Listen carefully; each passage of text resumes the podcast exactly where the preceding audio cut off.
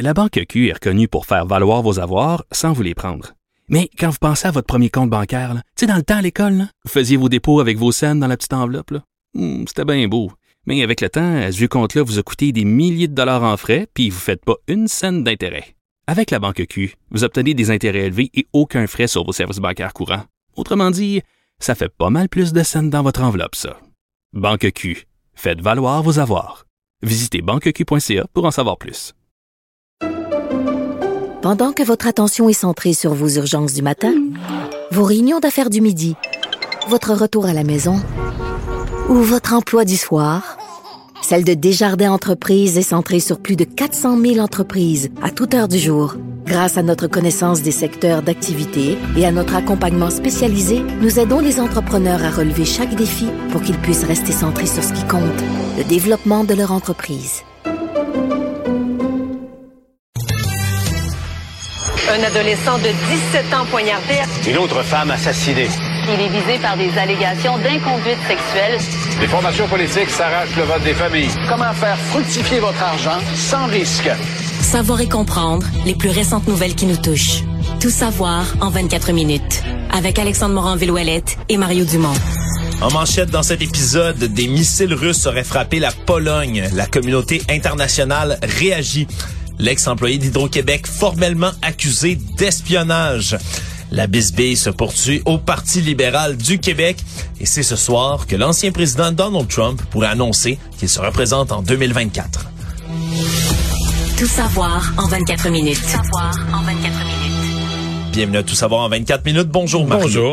Nouvelle importante tombée en plein milieu de l'après-midi. Deux missiles russes auraient atteint la Pologne, fait deux morts dans une région rurale en bordure, euh, dans un village là bordant donc la frontière ukrainienne, ce qui provoque des réactions à l'international en masse puisque évidemment un, la Pologne n'est pas en conflit officiel avec la Russie, et deux, parce que la Pologne est membre officiel de l'OTAN, ce qui fait en sorte que selon l'article 5 de l'OTAN, qui n'est pas invoqué pour l'instant, faut-il le mentionner, si un pays est attaqué, tous sont considérés comme l'État aussi le ministre de la Défense russe, le ministère de la Défense russe plutôt, qui a réagi un peu plus tard aujourd'hui en disant qu'il s'agissait que d'une machination, qu'on aurait inventé ce, ce, cette frappe de missile comme prétexte pour servir à une escalade en ce moment des, euh, des forces en présence. Et donc, on réagit un peu partout là, dans les dernières minutes, dernières heures. Mario, c'est des réponses partout de la communauté internationale qui se succèdent. Évidemment, du côté du premier ministre Volodymyr Zelensky, premier ministre ukrainien,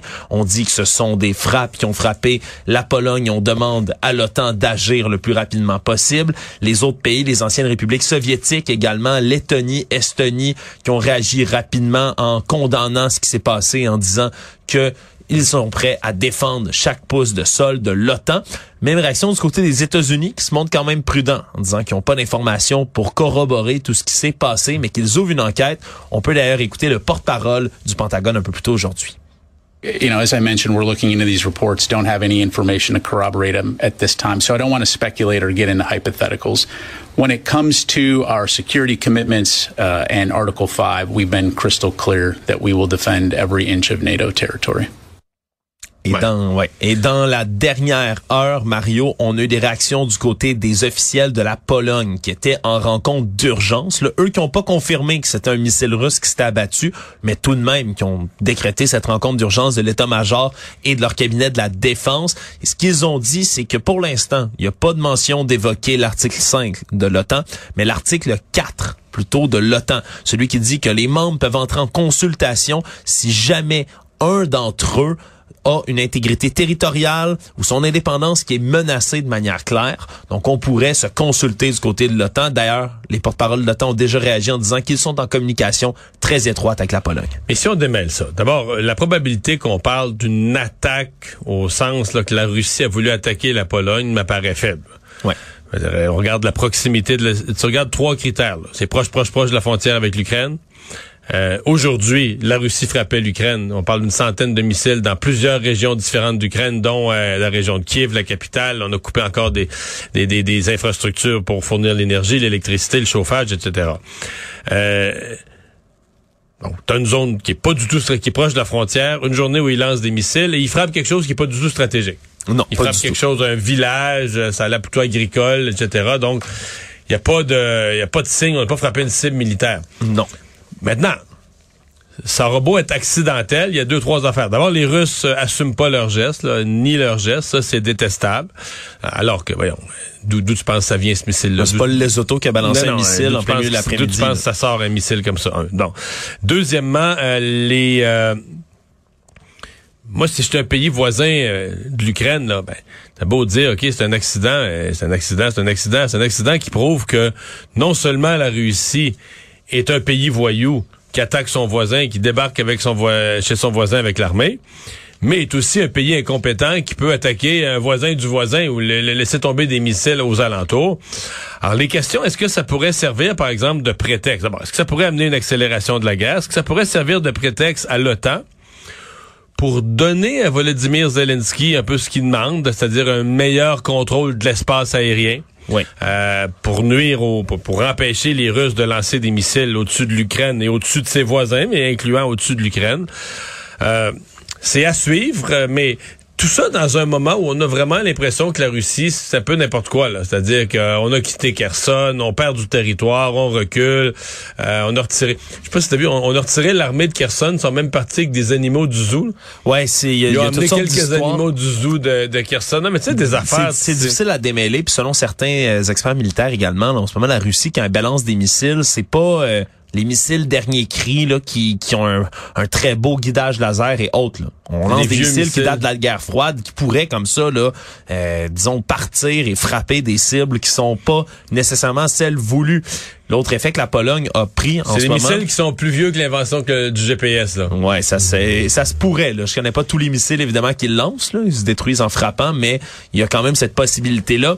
La Pologne qui a augmenté également le niveau d'alerte de ses forces militaires donc pour les préparer à agir si besoin est. Donc on est quand même dans une certaine escalade même s'il y a pas d'effet direct, mais là vraiment tout le suivre. monde sur le globe, ouais. Et tout ça pendant que les pays, les, les, les leaders les plus importants de la planète sont au G20. Exact. Et ce Euh, matin, ça s'est passé, eux, comme la nuit, là? Oui, mais ce qu'il faut comprendre, c'est que plus tôt là, dans la journée, le ministre russe des Affaires étrangères, Sergei Lavrov, qui était sur place à la place de Vladimir Poutine, qui lui ne s'est pas présenté au G20, a quitté le sommet du G20 à Bali en trombe euh, avant même que la nouvelle du, des missiles ayant frappé la Pologne soit diffusée au grand public.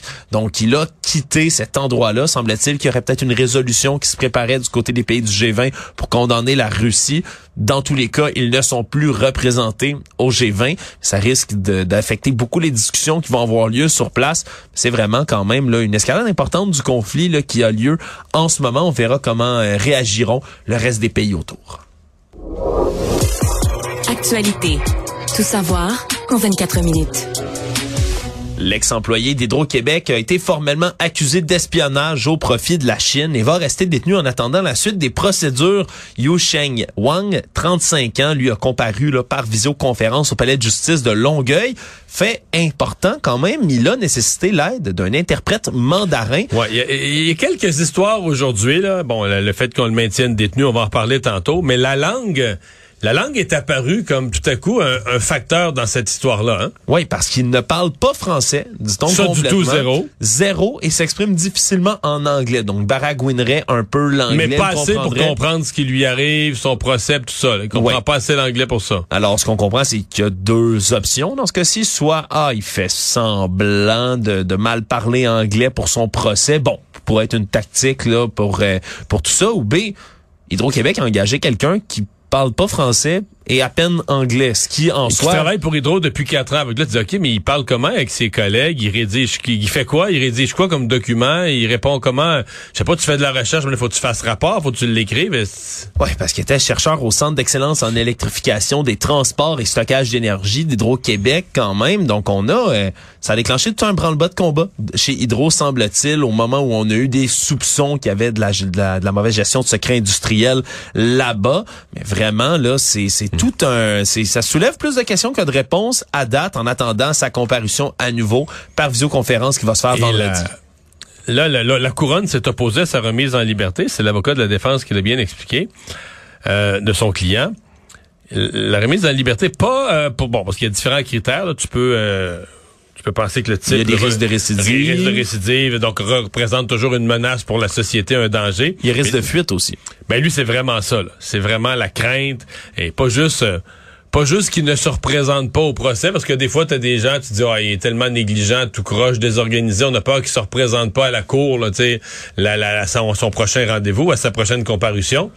Mais lui, c'est un petit peu plus profond que ça. C'est qu'on a peur carrément euh, qu'il fuit, qu'il puisse fuir le pays. Ouais, qu'il se volatilise ni plus ni moins ce qui, dans ce qui est quelque chose de, de, dans le cas des espions, euh, ce qui est une crainte là, fort justifiée, là, fort justifiée. Et c'est pour ça qu'on va le garder en dedans, en bon français. Donc, le temps que son procès là se, se mette en branle, il est accusé de fraude pour avoir obtenu des secrets industriels, aussi abus de confiance, utilisation non autorisée d'ordinateurs, également tout ça pour le profit de la République populaire de Chine, semble-t-il. Et ce qu'on dit, c'est qu'il aurait été assez imprudent dans ses communications, que ça aurait été assez facile de découvrir qu'il dérobait, entre autres, des renseignements stratégiques qui sont en lien avec des matériaux utilisés pour fabriquer des batteries.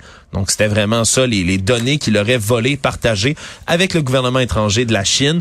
Donc, un procès qui va être assurément très, très suivi. Et donc, j'ai vu, par exemple, qu'une dame euh, qui est très active dans ces organisations, je sais pas le nom, mais des organisations communautaires euh, de, de, de, de citoyens chinois au Canada, là, euh, qui est venu très, très, très énergiquement à sa défense, euh, euh, laissant entendre que ça se pouvait pas qu'il ait posé ces, ces, ces gestes-là et que, bon, c'était ça, nuisait aux relations de la Chine et du entre la Chine et le Canada, que ça nuisait à la vie quand on parler comme si on avait des préjugés à l'endroit. Quand on accuse quelqu'un comme ça, c'est comme ça nourrit les préjugés, c'est mauvais pour toute la communauté chinoise euh, qui vit, ça, ça, ça, met une espèce de pression négative, toute la communauté chinoise qui vit au Canada.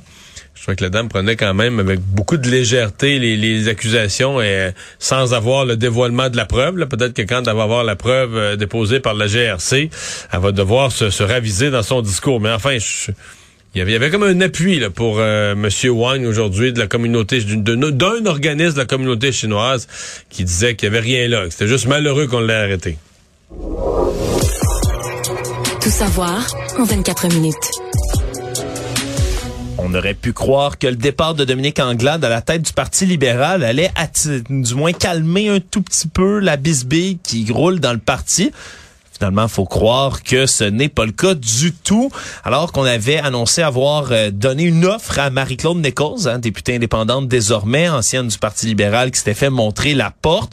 On disait lui avoir offert le poste qu'elle convoitait, troisième vice-présidente à l'Assemblée nationale. On lui va faire la moitié du poste. La moitié. Deux ans sur quatre, sur un mandat de quatre ans. Exact. Les deux dernières années, et France Benjamin, qui était choisi à l'origine par Dominique Anglade pour prendre le poste, aurait les deux premières années du mandat Sauf ce qu'on a appris, c'est que Franz Benjamin, lui, aurait pas été consulté de un et de deux. Pas clair. Est-ce qu'il a dit oui? il y a deux hypothèses. Soit qu'il a pas été bien consulté, puis quand il l'a su vraiment, il, s'est choqué. Il me semble que ça se peut pas. Il me semble qu'on n'aurait pas fait ça sans le consulter. Soit qu'il a été comme un peu consulté, approché. Ils se sont mis genre trois, quatre autour de lui. Puis là, ils ont mis une certaine pression. Puis là, il a dit oui, oui, oui, ok, ok, ok, j'accepte ça. Mais que là, lui, il est retourné, là en parler, je sais pas à qui, à son entourage, à sa conjointe, à des gens, des, des, des, conseillers politiques, puis tous les autres, ils ont dit, ben voyons, friend, si t'as pas accepté ça, ça a pas d'allure, tu te fais avoir, tiens ton bout, tiens-toi debout. Et son bout, il l'a tenu. Il, ah il aurait menacé de quitter le Parti libéral, ni plus ni moins. Donc, l'offre qui était présentée à Marie-Claude Nichols est caduque maintenant. On dit du côté de Marc Tanguay, là, qui, a, qui, assure euh, la chefferie par intérim en ce moment, que la porte va demeurer ouverte pour Mme Nichols, qu'on veut la réintégrer coûte que coûte. Toi, Mario, euh, tu penses-tu que c'est fini, que les ben ponts sont brûlés? oui, ben, à moins qu'elle change d'idée, mais il faudrait qu'elle pile complètement sur sa peinture, parce qu'elle elle a dit non. Elle a dit, en fait, elle a dit qu'elle était toujours libérale, mais qu'elle allait considérer ça, euh, le retour au caucus avec un prochain chef. Donc, le congrès à la chefferie, on est dans quoi? Dans un an et quart, un an et demi, plus, un an et trois quarts. Ouais, c'est dans un bout quand même. Non, non, ça veut dire que pendant ce temps-là, elle va siéger comme, comme indépendante à l'Assemblée nationale. Euh, je comprends que c'est un épisode assez euh, assez euh, chaotique, ce qu'on nous décrit hier. On consulte, on dit aux médias, on est tout fiers de dire aux médias qu'on a qu'on a un deal, mais on n'a pas vraiment, on n'a pas vraiment un deal, c'est pas vraiment accepté. Mais tu sais, ce matin, le point de presse, c'était pathétique, là, les libéraux qui racontait finalement en conférence de presse aux journalistes un peu tout le détail de la chicane. Là, on a dit à Marie-Claude, on a demandé ça, on a dit ça, blablabla. Moi, j'avais l'impression de voir, tu sais, des enfants dans le cours d'école là, qui viennent puis qui de- disent, à, disent à leur institutrice, ah, c'est pas moi, c'est comme ça que c'est arrivé, c'est lui qui a commencé, puis moi. Et on dirait, je sais pas, dans la tête des électeurs, est-ce que c'est- est-ce Ben, que, dans ça paraît électeurs, Est-ce que ça paraît bien de voir le Parti Ouais. libéral s'entre-déchirer comme ça puis venir raconter en conférence de presse, on annonce ça, finalement c'est plus vrai, on s'est chicané. il y a trois problèmes. Le premier problème, c'est que c'est un parti qui, dont les électeurs avaient été habitués à un parti très discipliné qui s'en faisait une fierté. Là, c'est un spectacle triste sur la place publique. Deux, euh, ce qui fait mal, c'est que tout ça n'est pas à propos de des idées politiques, genre certains députés voudraient un parti qui fait un virage à droite, puis d'autres un virage à gauche.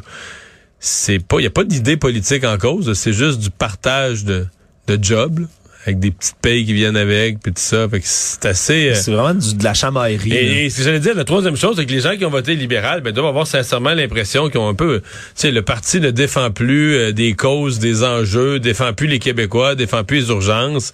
C'est qu'il est, le parti est tellement prisonnier de ses problèmes internes euh, qu'il n'y a plus de qu'il y a plus de temps ou de disponibilité d'esprit pour s'occuper des Québécois. C'est pas une très belle période. Le procès d'Harold Lebel pour agression sexuelle se poursuivait et là, c'était l'heure de la contre-interrogatoire euh, de la couronne.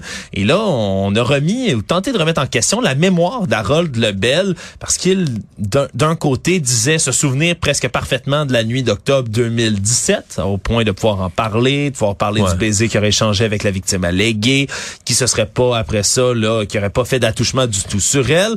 Mais d'un autre côté, lorsqu'il a été interrogé par la police après son arrestation, il disait là, que c'était une soirée dans laquelle il ne se souvenait vraiment pas de ce qui s'était passé, a parlé là, de blackout, même aux enquêteurs, c'est des mots qui auraient Donc, utilisés. moment de la soirée où il n'y a plus de plus aucun, aucun souvenir, aucune mémoire. Ouais, il avait déjà parlé de, de consommation d'alcool également. Ça pourrait être lié, là, ce qu'on appelle un espèce de blackout d'alcool qui aurait été trop en état d'ébriété.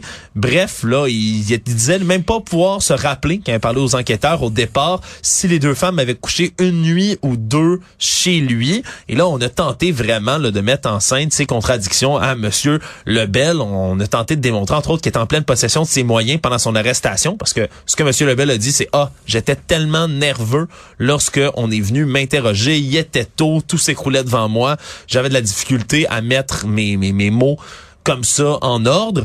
Et ce qu'ils disent du côté de la couronne, c'est que ben, il aurait pris la peine de quitter le poste de police dans une voiture avec des vitres teintées pour pas qu'on puisse le reconnaître. Il aurait demandé de changer de masque chirurgical avant de sortir devant les médias parce qu'il portait un masque du Jazz de Rimouski, voulait pas éclabousser l'événement. Et donc, on a tenté de mettre en contradiction ces deux versions-là dans le procès de la Rolle Lebel qui se poursuit là, encore avec ses interrogatoires. En fait, l'interrogatoire est, on- on- la prochaine étape, c'est les plaidoiries. Là, on est rendu à l'étape des plaidoiries. J'ai, c'est- ça va avoir été un procès plus court, finalement. On aurait, on aura eu comme témoin que, bon, je pense qu'il y a eu un, expert en identité judiciaire là, au début, mais sinon, comme témoin important, là, avec du contenu, on aurait eu la victime, la présumée victime, et l'accusé. là. Voilà. Les deux Et personnes les qui ont deux seuls qui euh, ont témoigné, euh, qui arrivent avec deux versions complètement différentes de ce qui s'est passé dans la soirée. Puis ça, ça, ça démontre un, Puis on est devant le jury, là. Ouais, puis ça démontre un peu l'espèce de, de cas, là, ce qu'on dit en anglais, he said, she said, là, il a La dit, parole elle de l'un contre la parole de l'autre. de l'un contre la parole de l'autre, ce qui est un, un cas tellement difficile à traiter dans les cas d'agression sexuelle comme celui-là. Et là, On- devant on- un juge, on dit, ben là, le juge a différents critères, différentes méthodes pour apprécier la crédibilité des témoins, qu'est-ce qui se tient, qu'est-ce qui est vraisemblable, c'est quoi les témoignages les plus cohérents? Mais là, dans ce cas-ci, c'est 12 juges, ou 12, c'est qui- c'est 12 jurés qui deviennent les juges des faits. Donc, c'est eux qui vont devoir apprécier euh, la crédibilité des, des, des deux, des témoins, pour savoir est-ce qu'il, euh, hors de tout doute raisonnable, est-ce qu'il peut être jugé coupable. À la commission d'enquête sur les mesures d'urgence qui se poursuit à Ottawa. On a entendu, entre autres, là, des témoignages qui ont été déposés là, comme preuve de Jody Thomas, qui est une conseillère à la sécurité nationale et au renseignement du premier ministre Justin Trudeau, qui elle a raconté voir une menace à la sécurité nationale aux institutions et aux intérêts nationaux pendant les manifestations du soi-disant convoi pour la liberté à Ottawa. On dit qu'il y avait vraiment une évaluation de menace qui a été demandée auprès des individus qui composaient le convoi On voulait parler de leur motivation, identifier les armes s'ils en avaient également. Et on était inquiet de potentiels loups solitaires, de groupes marginaux qui pouvaient être potentiellement violents pendant la manifestation. Même un des leaders du convoi de la liberté lui-même, le Daniel Beaufort, qui est un ex-tireur d'élite de la GRC, qui était le responsable de la sécurité du convoi à Ottawa, émettait lui-même ces craintes-là. Et donc, on parle, entre autres, d'individus qui étaient liés à trois groupes d'extrême droite qui ont été identifiés. Diagolon, Canada's First et aussi les Three Percenters. C'est ça ce qui est intéressant dans ce cas-ci, c'est que les Three Percenters, c'est une organisation qui est classée terroriste au Canada depuis juin 2021. Il y avait un drapeau de cette milice antigouvernementale américaine qui était affiché d'un côté d'un camion complètement pendant le blocus d'Ottawa. Donc, on parle vraiment d'attentats euh, d'une organisation terroriste. Pourquoi, Mario? C'est les Three Percenters, entre autres, qui voulaient organiser l'enlèvement de la gouverneure du Michigan. Cette histoire ah, qui avait, oui, le absolument, c'est les, les dirigeants de ce groupe-là qui auraient euh, Mais ça, c'était planifié. ils avaient comploté. Ils l'avaient organisé, l'enlèvement. Ils ont été organisés. Il y avait un des attentats à la bombe prévus pour faire diversion pendant ça. Donc, vraiment, c'est un, un groupe qui est considéré comme terroriste au Canada. De l'autre côté, on a aussi eu là, la commissaire de la GRC, Brenda Lucky, qui témoignait également plus tard dans la journée. Et elle a dit que la police n'avait pas encore utilisé toutes leurs armes pour déloger les manifestants. Par contre, j'ai vu qu'elle avait dit qu'elle, dans ses discussions avec le gouvernement fédéral, le gouvernement fédéral avait perdu toute toute, toute forme de confiance dans la police d'Ottawa. Ça, elle a corroboré que la confiance du gouvernement, je suppose le gouvernement étant à la fois les élus du gouvernement Trudeau, les autorités de sécurité publique du Canada, on semblait avoir baissé les bras sur les capacités de la police d'Ottawa. Le monde. Une marque importante a été franchie aujourd'hui, Mario, celle de la barre de population mondiale des 8 milliards d'habitants, selon l'estimation officielle des Nations Unies. Donc, un important jalon du développement humain, disent euh, les responsables de l'ONU, mais aussi en pleine COP 27, une espèce de rappel de des dangers que pose cette surpopulation-là au niveau de la planète, de notre consommation de ressources et de la pollution. C'est quand même une croissance importante quand on remet les choses en perspective. En 1950, il y avait 2,5 milliards d'habitants ah, sur la planète. Hein? C'est complètement fou. Non, mais je veux dire, on l'oublie, mais c'est la médecine, l'alimentation, la... Ouais, l'hygiène personnelle aussi. on est dans un autre monde là, en termes de, longévité, de qualité, de mortalité. En commençant à la mortalité infantile avec les vaccins, qui est un des plus hauts taux de facteurs, entre autres, comme ça, oui, pour la population mondiale. On dit là que ça a pris 12 ans pour passer de 7 à 8 milliards d'êtres humains. Donc, c'est vraiment très, très court. Mais là, il y a un ralentissement quand même de ça. C'est-à-dire que je sais que les, gens peuvent voir, c'est plus, c'est plus exponentiel. Même un pays comme la Chine, euh, moi, j'ai, j'ai été abasourdi de lire que la Chine, c'est fini la croissance de population de la Chine. La Chine va voir sa population d'ici 2050, 60, même d'ici 2100, là décliné, mais beaucoup, le passé en dessous du milliard d'habitants. Euh, la Chine repart en baisse de population. Ouais, on dit que ça va ralentir au niveau mondial. Comme je dis, ça a pris 12 ans pour passer de 7 à 8 milliards, mais là, on dit que ça va prendre 15 ans pour passer de 8 à 9 milliards. Donc, ça sera en 2037 selon évidemment leurs estimations. L'ONU qui projette un pic là, de 10,4 milliards d'êtres humains dans les années 2080. Ils disent que d'ici la fin du siècle, après ça, ça stagnerait, ça monterait pas le niveau de la population mondiale. Et c'est surtout des pays évidemment en voie de développement ou des pays qui ont des difficultés qui ont le plus gros boom de population. L'Inde devrait surpasser la Chine très très bientôt en termes de population mondiale totale.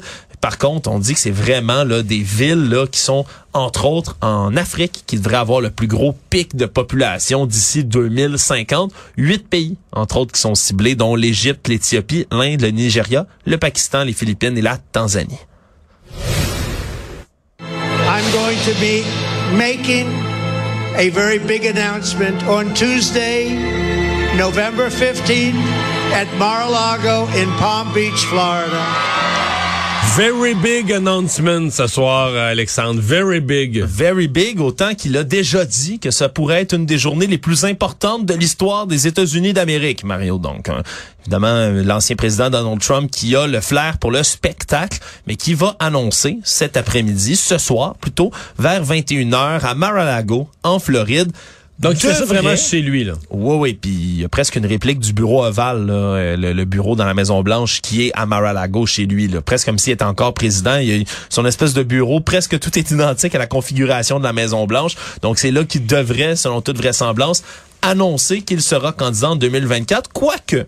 C'est pas encore certain, certain, certain que c'est ça qui va annoncer au vu là, de la vague géante rouge qui s'est pas concrétisée aux élections de Mais mi-mandat. il y a une très mauvaise semaine, là, Donald Trump. Une des pires euh, depuis longtemps. Là. a une très mauvaise semaine, effectivement. Là, tout à l'heure, je regardais Fox News, Mario. On présentait 13 candidats potentiels à l'élection de 2024. Donald Trump était pas là. Fox News 13 sont en- républicains? 13 républicains, dont Mike Pence, l'ancien vice-président, mais pas Donald Trump lui-même. Il était pas sur leur tableau de candidats. Donc, on a quand même une espèce de de mouvement de recul. Peut-être on pourrait dire que certains l'abandonnent en ce moment. Tu sais qu'en Floride, il y a des t-shirts qui sont apparus, là, euh, Ron DeSantis for President 2024. Hein? Qui, lui, est Ça pressenti veut pas dire que ça sont- ça veut pas dire qu'ils viennent de sa campagne. Là. Les États-Unis, c'est un pays assez éclaté, puis toutes sortes de gens qui ont toutes sortes d'opinions peuvent faire fabriquer des t-shirts. Mais j'en ai vu. Oui, et donc euh, on pourrait s'attendre peut-être, si c'est ce qu'il annonce, à un combat de titan entre lui et Ron DeSantis en Floride. Et du côté des complotistes, rapidement, Mario, euh, les gens de QAnon, qui habituellement là, le voient comme le messie, qui veulent absolument qu'il doit revienne. être content de son retour. Pas du tout. Il Ben voyons. pense, ben, c'est parce que s'il annonce qu'il est pris, qu'il va être un candidat en 2024, ce serait avouer qu'il n'est pas président en ce moment, ce que beaucoup de complotistes pensent. Ah, eux, donc, il s'est fait voler l'élection. Mais il est eux, encore attends, président. à chaque jour ou à chaque semaine, ils se disent il va trouver une façon, un coup d'État pour revenir au pouvoir. Étant donné qu'il fait voler l'élection, donc c'est trop loin à attendre 2024. là. Deux ans, c'est très très long pour des complotistes qui veulent garder un intérêt constant. Résumé l'actualité en 24 minutes, c'est mission accomplie.